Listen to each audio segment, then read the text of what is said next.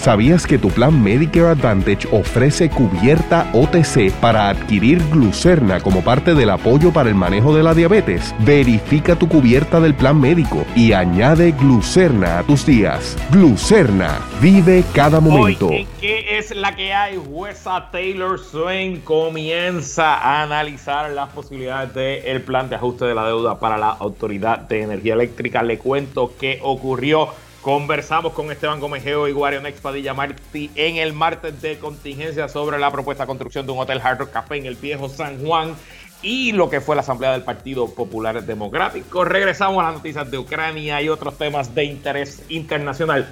Todo eso y mucho más en qué es la que hay que comienza ahora.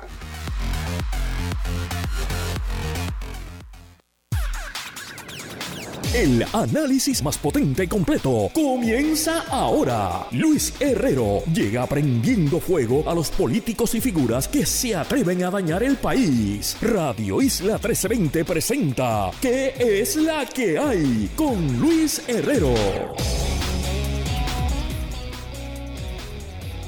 Muy buenas tardes, bienvenidos y bienvenidas a ¿Qué es la que hay? con Luis Herrero por Radio Isla 1320, hoy martes 28 de febrero y se fue el segundo mes del año 2023. Estamos en vivo y en directo para todo Puerto Rico por el 1320 AM y su cadena para el mundo a través de radioisla.tv, nuestra aplicación para teléfonos Radio Isla Móvil y en facebook.com diagonal Radio Isla TV. Yo soy Luis Herrero y como siempre les invito a que me sigan en las redes sociales, twitter.com diagonal L Herrero, facebook.com diagonal L Herrero, instagram.com diagonal L Herrero y recuerda que este programa lo puedes escuchar en su formato podcast, búscalo como qué es la que hay en tu aplicación de podcast favorita para que me escuches cuando a ti te dé la gana y qué es la que hay de que vamos a hablar hoy, día 369 de la invasión rusa a Ucrania. Jueza Taylor Swain decide hoy, de hecho decidió hace unos minutos, si dará paso a el próximo paso, el juicio en su fondo sobre el plan de ajuste de la deuda de energía eléctrica. Y en el martes de contingencia con Esteban Comejeo y Guarion Padilla Martí pasamos revista a la perspectiva de ellos dos sobre lo que fue la asamblea del PPD el domingo y conversamos sobre el propuesto Hotel Jarro Café para el área de los muelles de crucero en el viejo San Juan. Pero bueno, antes de ir a los temas, algunos asuntos de interés. Le mando un abrazo solidario y eh, deseándole que se vayan preparando a los miles y miles y miles de puertorriqueños y puertorriqueñas que todavía están pagando sus préstamos estudiantiles. Mm, hoy se llevó a cabo la vista en su fondo en el Tribunal Supremo de los Estados Unidos, donde un grupo de eh, conservadores eh, cuestionan la orden que emitió el Departamento de Educación del presidente Joe Biden para condonar hasta 20 mil dólares de deuda de préstamos estudiantiles a diversos estudiantes, ¿no? Eh, como parte de las medidas de emergencia por la pandemia. Esa decisión fue tomada eh, administrativamente por el secretario de Educación por orden de la Casa Blanca, basándose en las múltiples leyes que aprobó el Congreso durante el comienzo de la pandemia del COVID-19, eh, con el argumento de que, eh, bueno, la acción del presidente y del secretario de Educación, aunque no hay una ley específica para condonar la deuda de los préstamos, la ley del COVID le daba al gobierno, al, al, Ejecutivo Federal, amplios poderes para atender las crisis económicas y eso incluye condonar deuda de préstamos estudiantiles pues parecería que ese argumento fue recibido con mucho escepticismo por la mayoría conservadora del Tribunal Supremo, específicamente el periódico Washington Post recoge las preguntas de los distintos jueces y eh, hace notar que el juez presidente Roberts dijo em, que el programa que vale medio trillón de dólares, o sea, 500 mil millones de dólares es lo que eh, costaría condonar toda esa deuda, pues el juez presidente Roberts dijo, creo que la mayoría de los observadores casuales dirían que si vas a dar tanto dinero, si vas a afectar las obligaciones de tantos americanos en un tema de tanta controversia, que sería algo para que el Congreso actúe. Así que me parece bastante obvio, quizás 6 a 3, quizás 5 a 4, quizás 7 a 2, unos. Pero me parece que el Tribunal Supremo de Estados Unidos no dará paso a la condonación de préstamos estudiantiles. Así que el que estaba contando con eso, ya yo pagué los míos, pero mi esposa no, a cambiar ese presupuesto y a ver qué se puede hacer.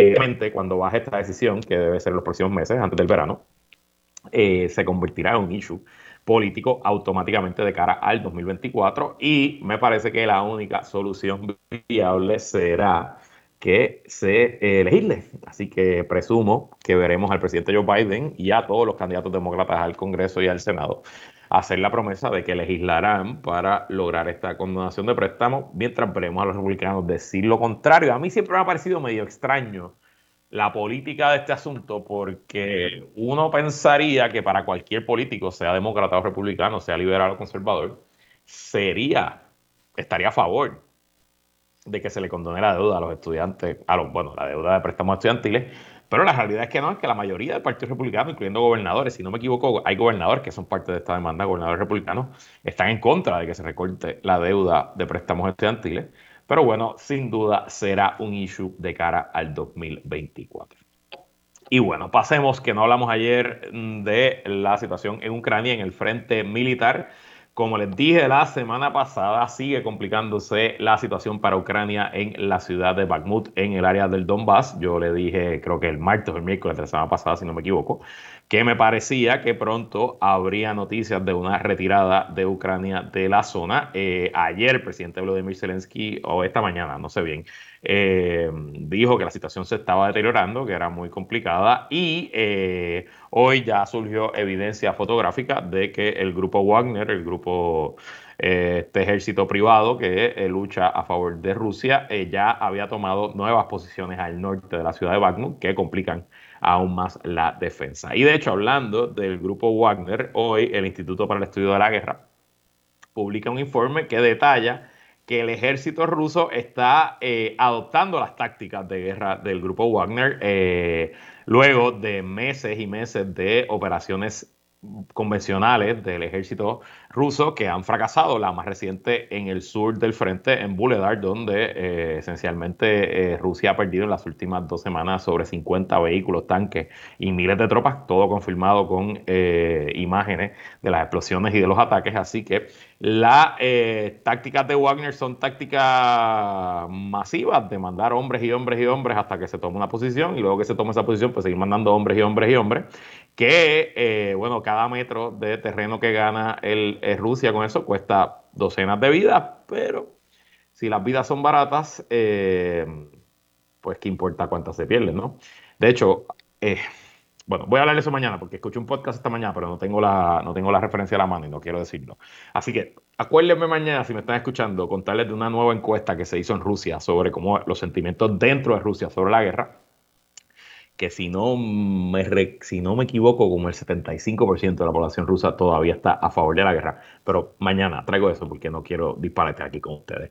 Eh, adicional hoy también el frente militar, Ucrania nuevamente, Ucrania parece que ha desarrollado o ha comprado o ha combinado ambas cosas, comprado y desarrollado, eh, unos drones para atacar profundo en territorio ruso, a, a, cientos de millas de la frontera entre Ucrania y Rusia. Y durante el día de hoy, uno de esos drones llegó hasta San Petersburgo, paralizando la operación del aeropuerto de San Petersburgo y cerrando el em, espacio aéreo alrededor de la ciudad.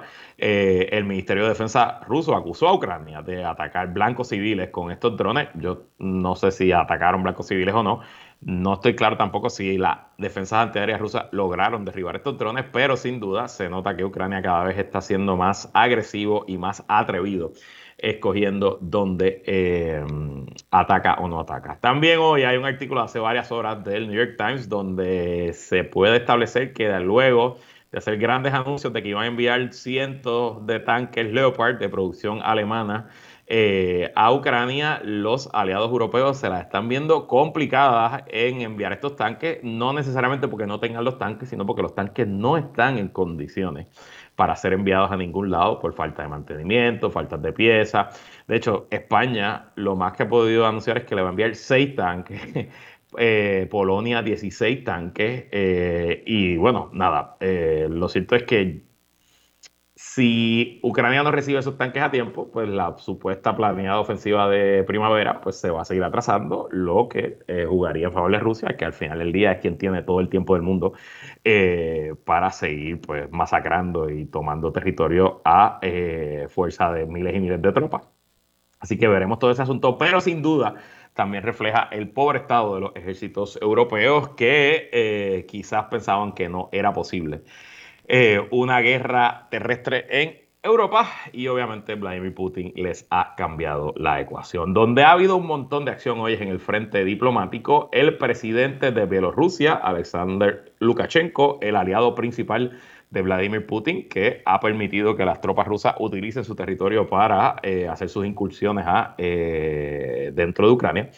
Hoy está en una visita oficial en China, una visita de tres días, invitado directamente por el premier chino Xi Jinping. Y se eh, especula que pudiera ser a través de Bielorrusia que China envíe ayuda militar a Rusia específicamente, que eh, China acceda a venderle, venderle entre comillas a Bielorrusia, pues armas, equipo, tanques, equipo militar chino, y que luego de que Bielorrusia lo compre y lo reciba, se lo transfiera al ejército ruso. Y de hecho, hoy el secretario de Estado de los Estados Unidos, Anthony Blinken, anunció, eh, advirtió que Estados Unidos buscaría em, castigar a las firmas chinas que se eh, participen en cualquier tipo de ayuda de fuerza letal a Rusia.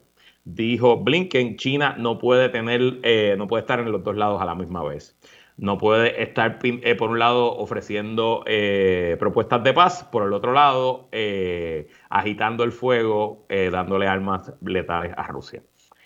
Será interesante qué pasa y si se fijan cómo funciona la diplomacia internacional, pues a la vez que China recibe al presidente de Bielorrusia, hoy el secretario de Estado de los Estados Unidos, Blinken, visita la República de Asia Central, Kazajstán que ah, fue, una república soviética por décadas y que luego de la caída de la Unión Soviética declaró su independencia y que hasta el día de hoy ha mantenido relaciones con Rusia, relaciones con China, relaciones con Estados Unidos, pero que obviamente el cálculo cambió luego de que Rusia demostró que no tiene problema en invadir una antigua república soviética. Así que nada, muy interesante obviamente cómo estas cosas se llevan, pero sin duda lo que me parece bastante claro es que este segmento de Ucrania va para largo en que es la que hay. No creo que esto termine en ningún momento cercano. Bueno, vamos a la nota, la noticia más importante de hoy la noticia más importante del año, la noticia más importante de la década y probablemente la noticia más importante de las próximas décadas, que es lo que va a pasar con la Autoridad de Energía Eléctrica y con el sistema eléctrico en Puerto Rico.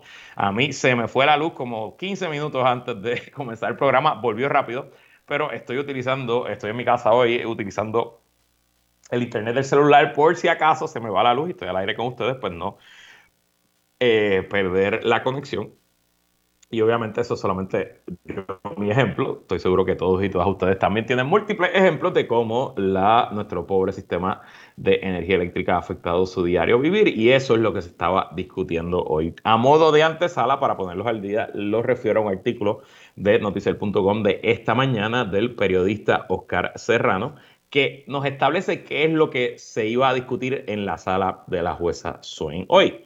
Y nos explica, Oscar, el cargo fijo nuevo que aplicaría a la factura de la Autoridad de Energía Eléctrica y la Junta de Supervisión Fiscal propone para repagar cerca del 50% de la deuda de la corporación pública eleva el costo de energía bastante por encima de lo que el propio economista de la Junta dijo en 2017, que era el máximo eh, aceptable para no afectar el crecimiento económico de la isla. En 2017, cuando el costo eran 19.8 centavos kilovatio por hora, el economista de la Junta, Andrew Wolf, dijo que cualquier cantidad por encima de los 24 centavos kilovatio hora afectaría las posibilidades de viabilizar desarrollo económico en la isla. Desde septiembre de 2022, el kilovatio está en 27.5 y eso se añadiría a los nuevos cargos que propone el ente fiscal. Eh, o sea que, para poner la premisa, la propuesta que la Junta le está ofreciendo a los bonistas está muy por encima de lo que la propia Junta en el 2017 dijo que era el máximo que la economía de Puerto Rico pudiera aguantar.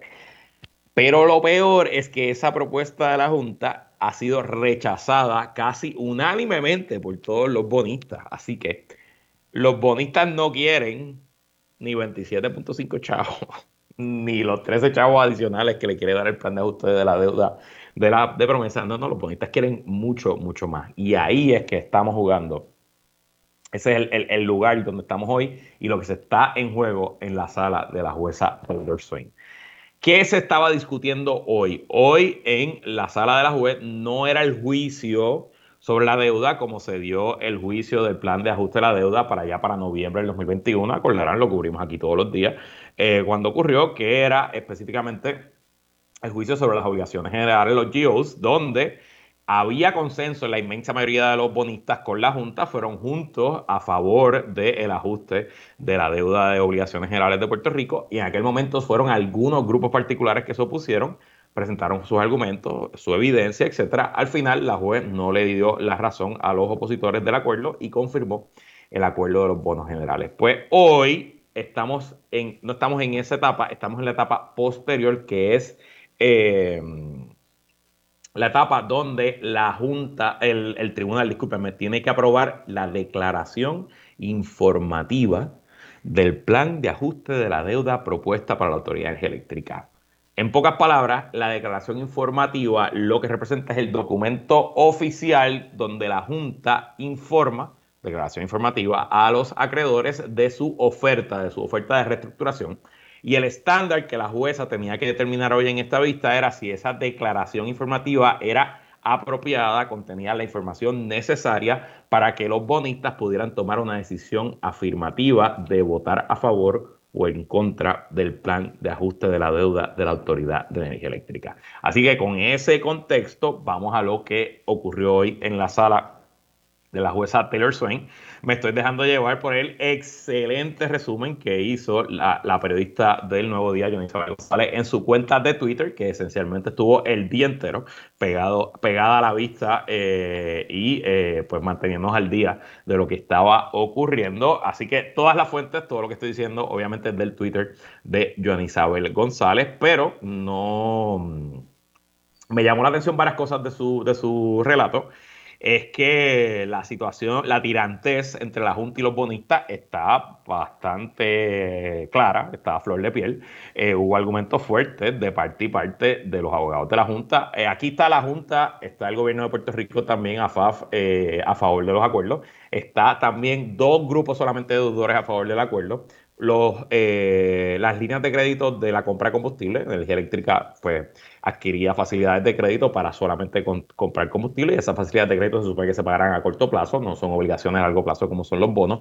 Y también está de acuerdo una de las aseguradoras de los bonistas porque entiende que bajo este acuerdo, pues ellos recuperan casi el 90% de lo que tuvieron que pagar como parte de sus pólizas de seguro todos los demás están en contra. Y de hecho, los bonistas están intransigentes, yo diría por lo menos de lo que John Isabel González nos describió que fueron los argumentos de su abogado. Ellos están trepados en tribuna que esto es un plan que es completamente en contra de los acreedores y que las leyes de quiebras en Estados Unidos y la ley promesa, que es una ley de quiebra especial, eh, le dan mucha más eh, discreción a los acreedores de eh, aceptar un acuerdo que sea justo para, según la perspectiva de los acreedores.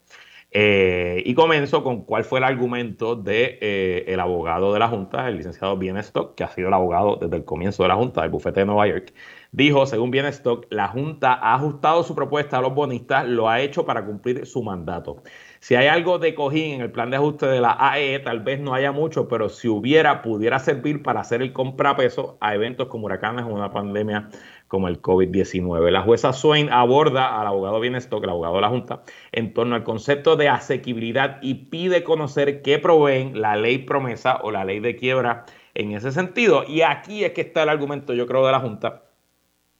Y de nuevo, aquí... Eh, En este asunto de energía eléctrica es donde la Junta más ha cambiado de lo que era su posición original, eh, porque la realidad económica le dio en la cara. Una cosa es tu reestructurar la deuda de los sales tax de Cofina en Puerto Rico, que eso, bueno, pues afecta los ingresos del Fondo General de Puerto Rico, y pues, pues el gobierno puede despedir empleados, recortar, hacer muchas cosas. Pero otra cosa es imponer un ajuste de la deuda en la Autoridad de Energía Eléctrica que haga simplemente impagable la factura de la luz para comercios y para residentes.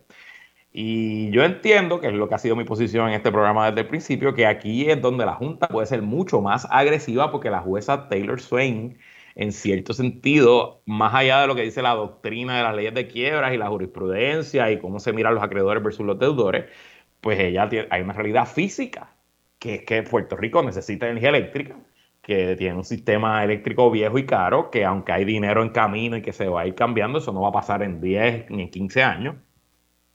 Y que aquí pues hay que tomar una decisión, que sí, que le pague algo a los bonistas, porque no vamos a llevar la deuda a cero, pero si es una decisión de que se le pague el 90%, como se le pagaron a los de Cofina, o el 67%, si no me equivoco, como se les pagaron a los de obligaciones generales, pues básicamente haría imposible eh, en Puerto Rico llevar ningún tipo de actividad económica y al adicional, que también es otro de los factores que eh, toma en consideración la Junta cuando cambió su oferta y se puso tan agresivo con los bonistas en este asunto, que al momento que la luz siga subiendo, pues los sistemas solares, los sistemas alternativos van a ser mucho más atractivos para los clientes que puedan eh, costearlo lo que también va a obligar que un montón de gente se salga de la Autoridad de Energía Eléctrica, lo que a su vez entonces va a hacer más difícil su operación. Eh, y nada, por ahí va el asunto. Y según eh, eh, el, abogado de la Junta Bienestock, él trajo un concepto que yo nunca había escuchado, que se llama el share of wallet. El, que esencialmente lo que ellos están buscando es cuánto sería el porciento del wallet, de la billetera, de la cartera del puertorriqueño que se tendría que ir para pagar la, luz, de confirmarse el plan de ajuste de la deuda propuesto por la Junta o de confirmarse lo que los bonistas quieren. Y usando ese argumento, pues ellos le están diciendo, a, para los bonistas, agregó el abogado Leo de Johnny González, el término eh, se interpreta como el porciento del presupuesto de un abonado cuyas comparables con Estados Unidos no tendrían relación con Puerto Rico, diciendo un poco los acreedores quieren que Puerto Rico funcione como otras utilidades en Estados Unidos, pero la realidad es que la autoridad eléctrica no funciona como otras utilidades porque depende del combustible fósil, son plantas viejas, etcétera, etcétera. Así que nada, interesante toda esa discusión. Por otro lado, bueno, ¿qué dicen los bonistas? Primero, el abogado de los bonistas agrega que la ley es clara el peso de la prueba para que se demuestre que no hay un trato discriminatorio entre acreedores recae en el deudor. Ese es el primer argumento que ellos hacen. Dicen, este plan informativo propuesto por la Junta discrimina contra mí mientras trata muy bien a otros acreedores, que son pues, los dos acreedores que están a favor, los de las líneas de crédito de combustible y eh, las aseguradoras. Eh, dice que eh, el acuerdo de la Junta con el asegurador trata radicalmente mejor a ese acreedor versus otros bonistas y destaca que menos del 1% de los bonistas que recibieron la, oferta, del organismo eh, aceptaron transar. Eh, dice también el abogado que eh, los escenarios de pago que provee la Junta evidencian el trato discriminatorio que recibirán unos bonistas versus otros y que la única forma de evitar eso es tirando el plan, o sea, botando el plan a la basura. otro de los argumentos también que está haciendo los abogados, en este caso el licenciado Kirk Palani, quien antes asesoró le a Isabel González, abonistas de Cofina y obligaciones generales, destaca el respaldo abrumador que recibieron esos planes de ajuste a pesar de que fueron procesos altamente contenciosos. La Junta se ha alejado de la ruta, dijo Kirpalani. El organismo se ha hecho de la posición de tratar a los bonistas malamente, pagando a estos acreedores tan poco como sea posible. Este tribunal tiene el poder de decir que no, dijo Kirpani, porque la Junta adoptó una propuesta unilateral que resultará en rechazo del plan de ajuste de la autoridad. Ellos lo han echado a perder, dijo el abogado al agregar que el organismo dejó el acuerdo consensuado que tenía con bonistas. Además de los bonistas, otros grupos que se opusieron al acuerdo son Lautier, los retirados de la Autoridad de Energía Eléctrica y la legislatura con unos argumentos interesantes que tienen que ver con el contrato de Luma, el contrato de Genera PR. Y lo chévere es que yo solamente me iba a eh, dedicar a explicarles qué pasó hoy, pero la jueza decidió minutos antes de que entráramos al aire, así que leo de eh, Johnny Isabel González. Dice la jueza, la pregunta principal, antes, ante ella hoy, añado yo, es si la declaración informativa provee suficiente información para que un, un acreedor hipotético pueda tomar una decisión. La jueza indica que con las enmiendas efectuadas y otras en curso, la declaración informativa que ha presentado la Junta es adecuada por lo que rechaza diversas objeciones de los acreedores. Swain hace claro que el tribunal no ha determinado que la forma en que se ha estudiado el plan de ajuste es confirmable. Eso se atenderá en el momento adecuado, explica la jueza. Swain expone que el rechazo de las objeciones se hace sin prejuicio y que los argumentos de las partes son serios y recibirán el análisis adecuado en su momento. O sea que a esta hora, 5 y 20 de la tarde, el plan de ajuste de la deuda, como fue presentado por la Junta de Control Fiscal para la Autoridad de Energía Eléctrica, va camino a un juicio en el verano y será en el verano, luego de ese juicio, que sabremos primero si se aprueba el plan y segundo de cuánto será el aumento. Porque lo triste, lo trágico, lo devastador de todo este asunto es que aun si la Junta ganara, el aumento en la factura de luz para los y las puertorriqueños será devastador. Lo hablamos la hace dos semanas. Empieza en 13 chavitos al kilovatio hora y de ahí va subiendo según su consumo. Y ese es en el mejor de los escenarios. Que Dios nos coja confesados y alumbrados. Vamos a la pausa. Regresamos con el martes de contingencia en que la que.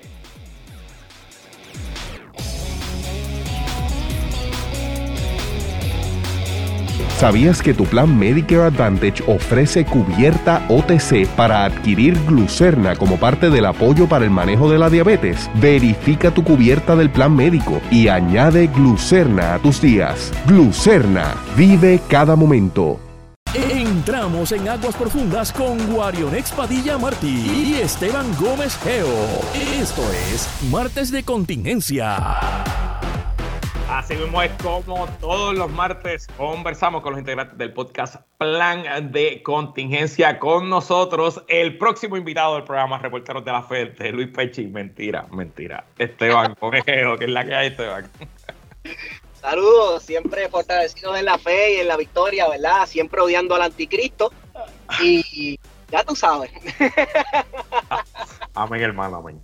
Bueno, también con nosotros Guario de Expadilla Martí, que es la que hay, Guario que es la calle Herrero. Saludos Esteban y saludos a todas las personas que nos están sintonizando. Bueno, eh, este primer segmento vamos a hablar del Partido Popular y Esteban quiera que hagamos un cambio de roles porque él me dijo a mí en el chat que nosotros tenemos de la producción del espacio que él me tenía preguntas para mí. Así que, pues pregúntame Esteban, ¿qué es la que hay?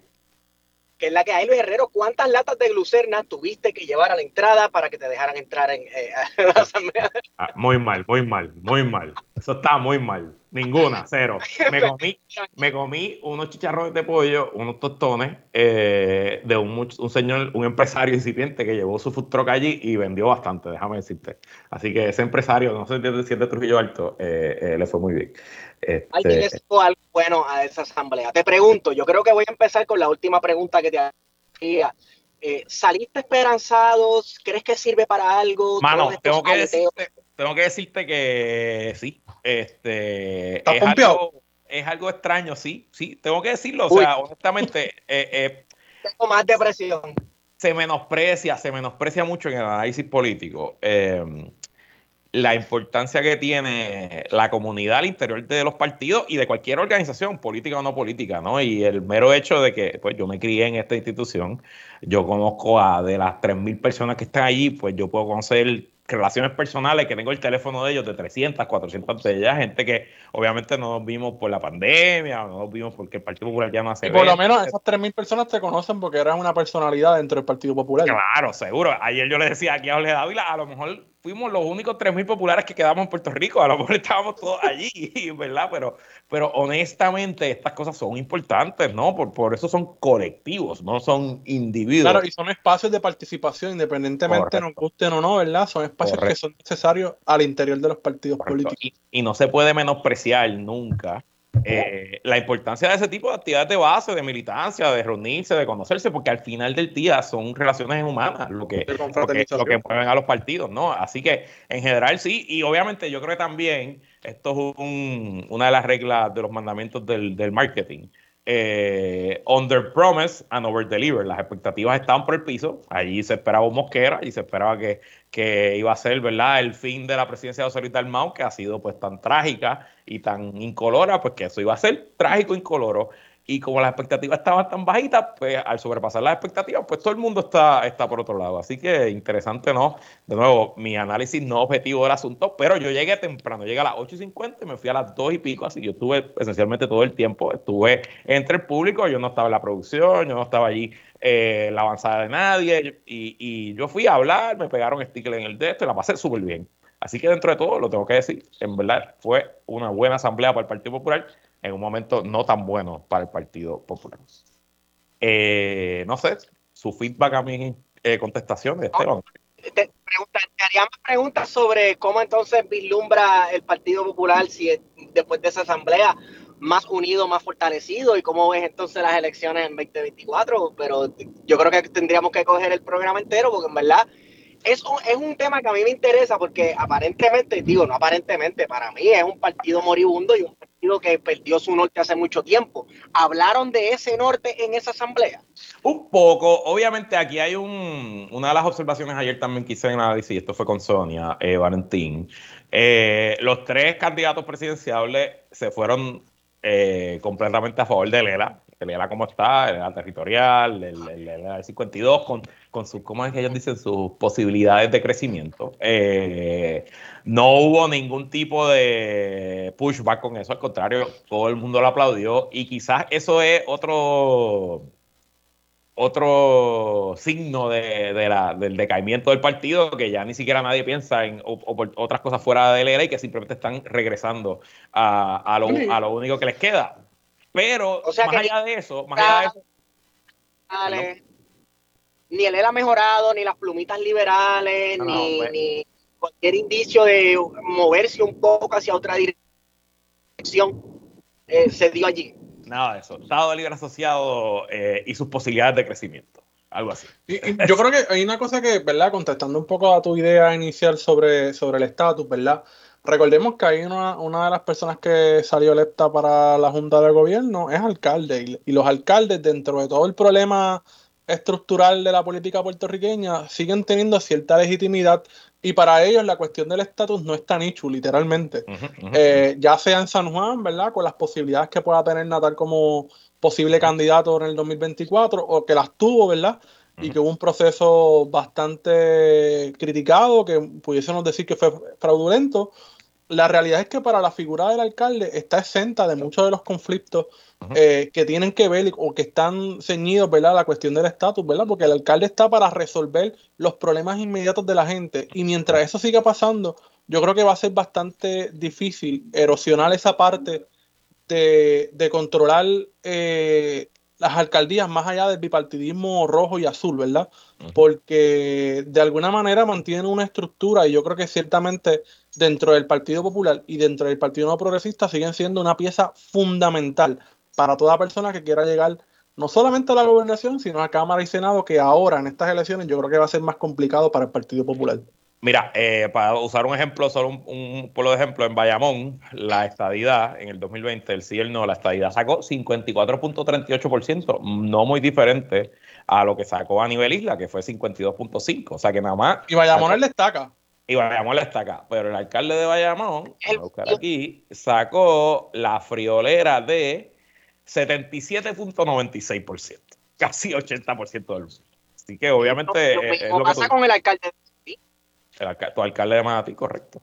Este, lo mismo, lo el mismo. De Carolina, el de Carolina eh, en muchos años saca una, una cantidad de votos PNP. Claro, porque la, la, gente no espera que los alcaldes vayan a resolver los problemas del estatus, ¿verdad? Eh, piensan, claro. Es, claro, piensan que le resuelva el problema inmediato, que es el recogido de la basura semanalmente, o que le tape el parcho en la carretera municipal, o que recojan y limpien, ¿verdad? Las áreas verdes. Problemas bastante sencillos, ¿verdad? Y que los alcaldes mínimamente hacen eso y que con eso nada más se ganan al pueblo.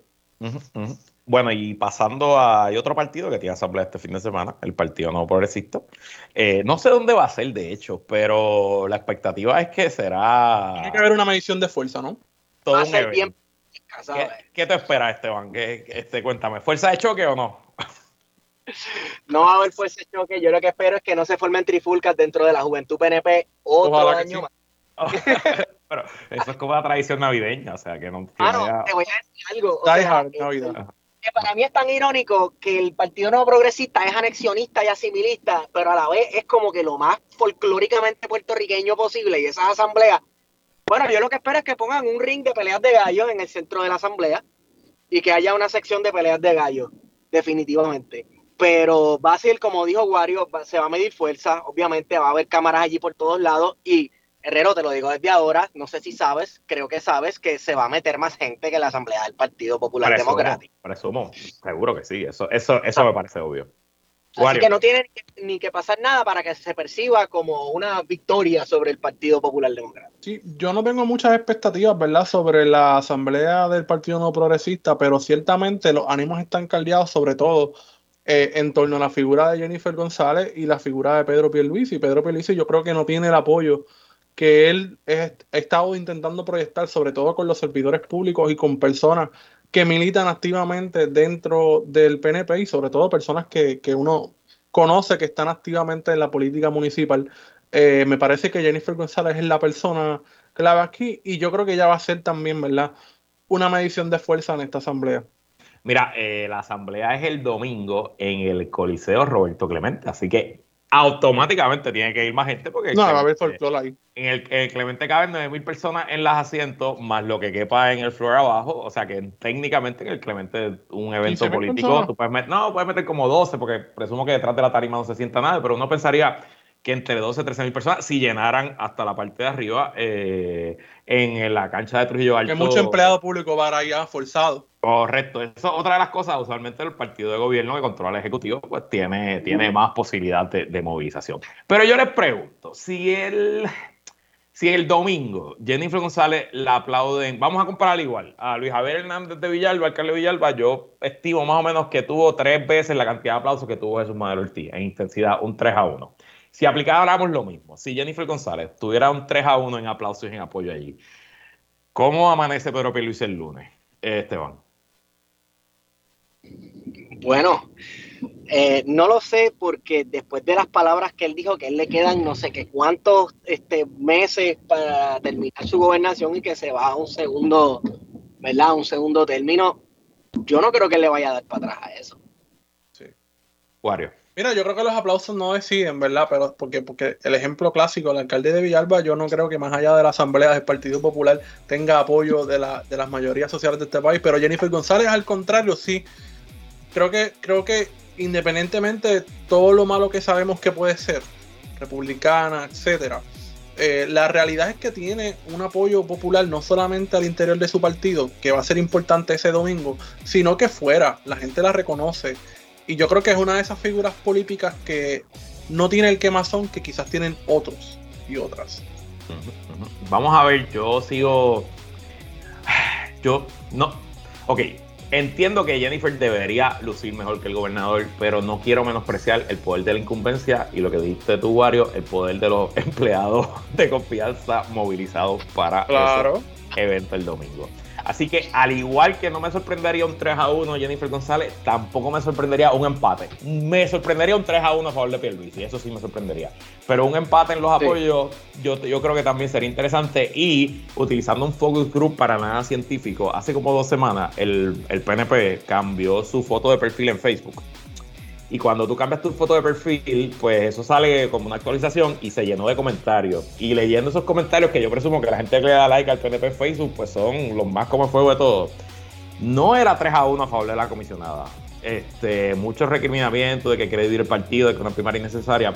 Así que habrá que ver, pero lo bueno es que el martes que viene, pues hablaremos de eso eh, con Wario y con Esteban.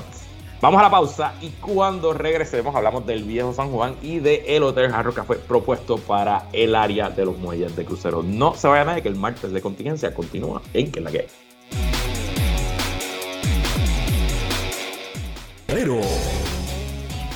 Regresamos y seguimos conversando con Esteban Gómez y Guarionex Padilla Martí en el martes de contingencia. Bueno, los temas de gentrificación, desplazamiento, turismo, Airbnb y vivienda asequible están en boca de todo, incluyendo en este panel la controversia más reciente sobre la propuesta, la propuesta construcción de un hotel Hard Rock Café en el estacionamiento del Departamento de Hacienda en la isleta de San Juan frente a los muelles de cruceros.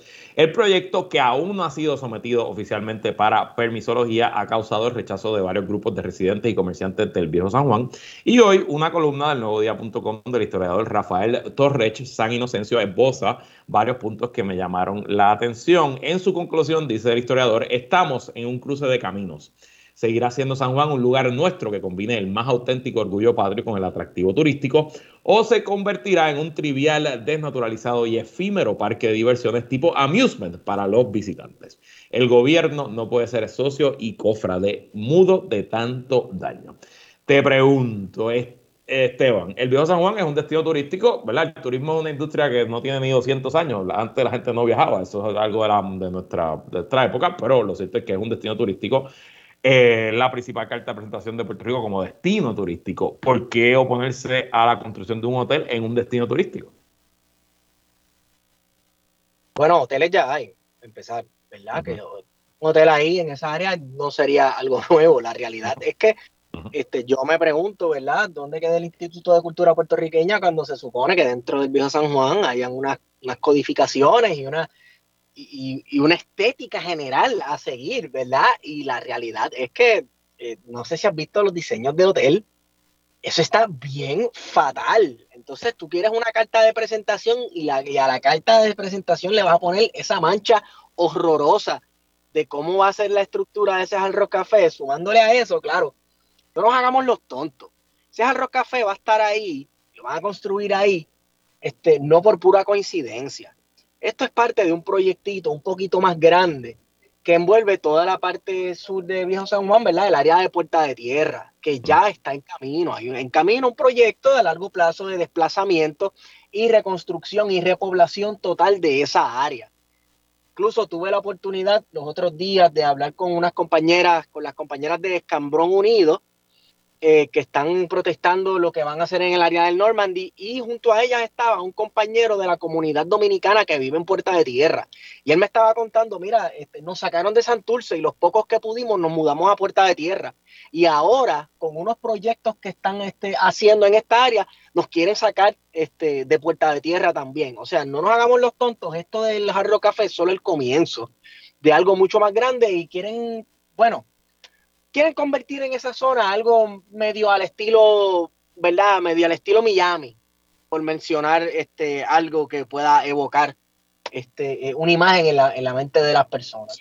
Y, que también es un poco, ¿verdad? Eh, siguiendo esos esquemas público-privados que hemos visto, como es el caso de Plaza Universitaria en Río Piedra, que son eh, espacios o, más que todo estructuras que no responden a la realidad, ¿verdad? O a, la estética eh, del espacio público donde están localizados. El caso de Hard Rock Café, por ejemplo, pues a mí me parece que no solamente es que carece de escala y proporciones, no sé si ustedes han visto las imágenes, es un edificio enorme y espantoso, sino que también eh, es, una, es un estilo que no representa eh, el contexto donde está, donde va a estar localizado, ¿verdad? Y, tiene como consecuencia que afecta el contexto del área, ¿verdad? Que, que es el viejo San Juan, eh, teniendo unas repercusiones grandísimas en el sentido de que estamos hablando de una zona eh, que mayoritariamente sus edificios son parte del patrimonio histórico edificado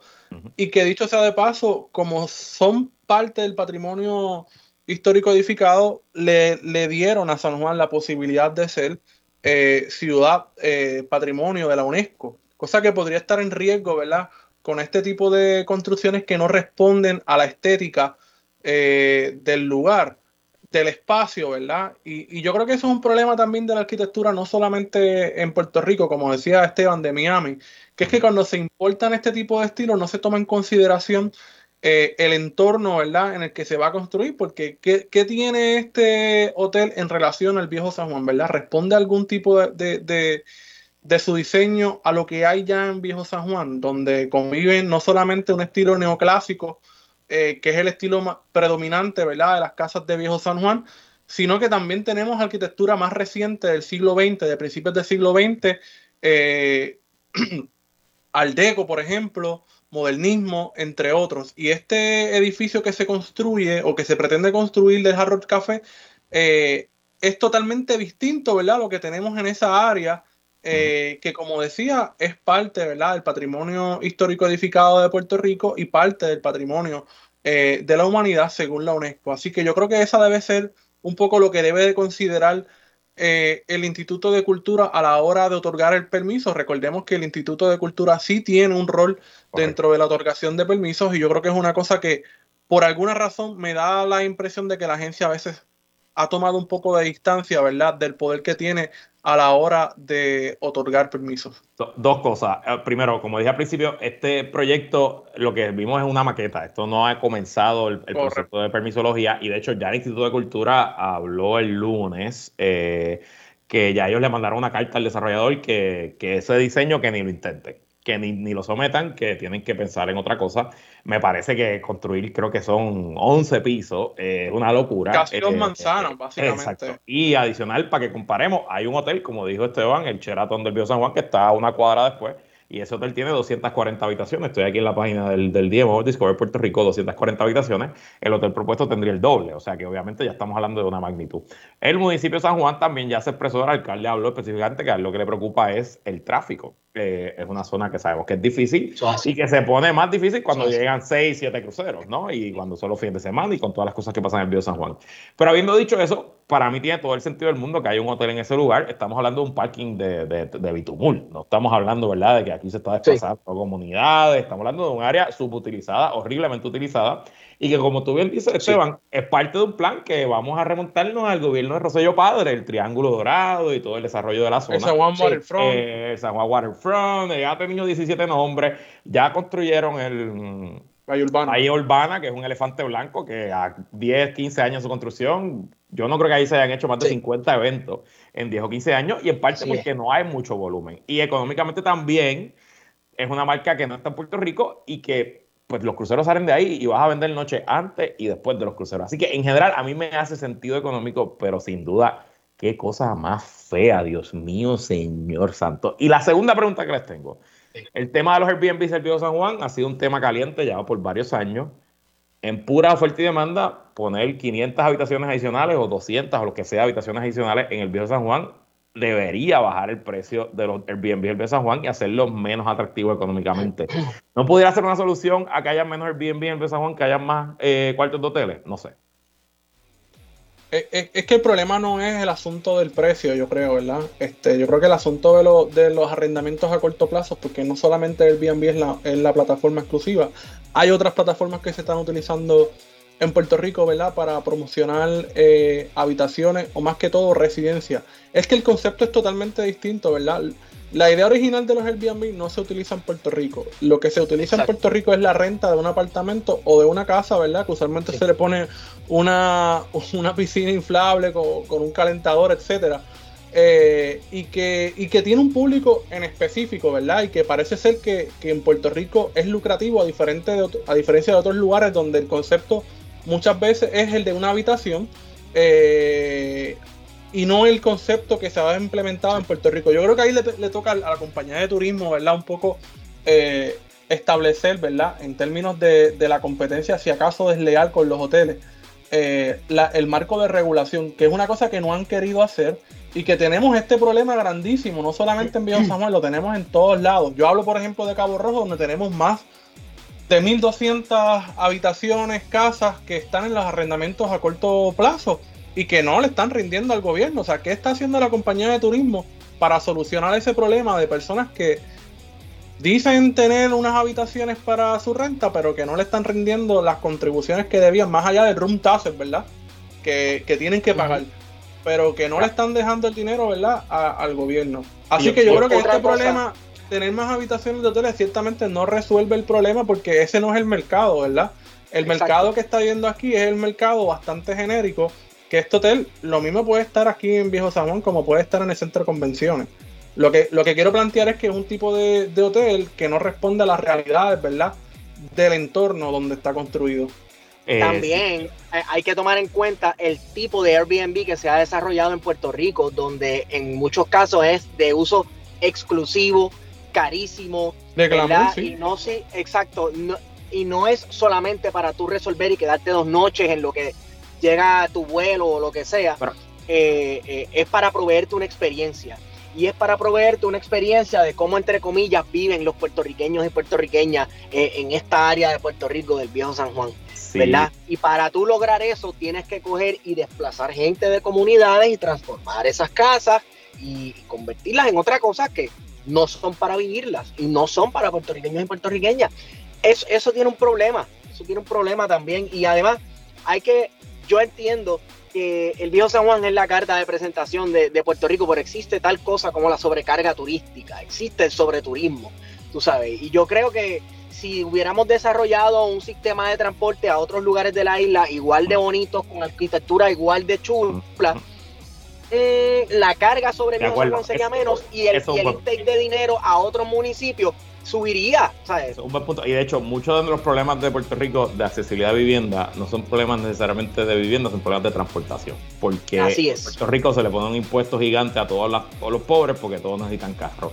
Nos quedamos sin tiempo. Esto lo seguiremos discutiendo. Solamente termino con un comentario. Si alguien que nos está escuchando eh, planifica correr para alcalde de Cabo Rojo, quizás pudiera proponer una sobretasa en el CRIM para las propiedades que están en Airbnb. Nada, lo pongo ahí como una idea. Si a alguien que nos está escuchando le interesa correr para alcalde de Cabo Rojo. Eh, Esteban Comejeo, Variotex Padilla Martín, gracias por estar aquí.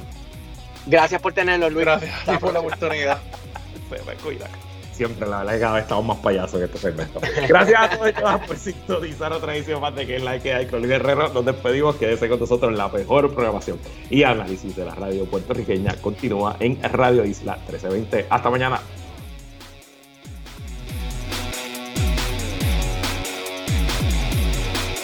¿Sabías que tu plan Medicare Advantage ofrece cubierta OTC para adquirir glucerna como parte del apoyo para el manejo de la diabetes? Verifica tu cubierta del plan médico y añade glucerna a tus días. Glucerna, vive cada momento.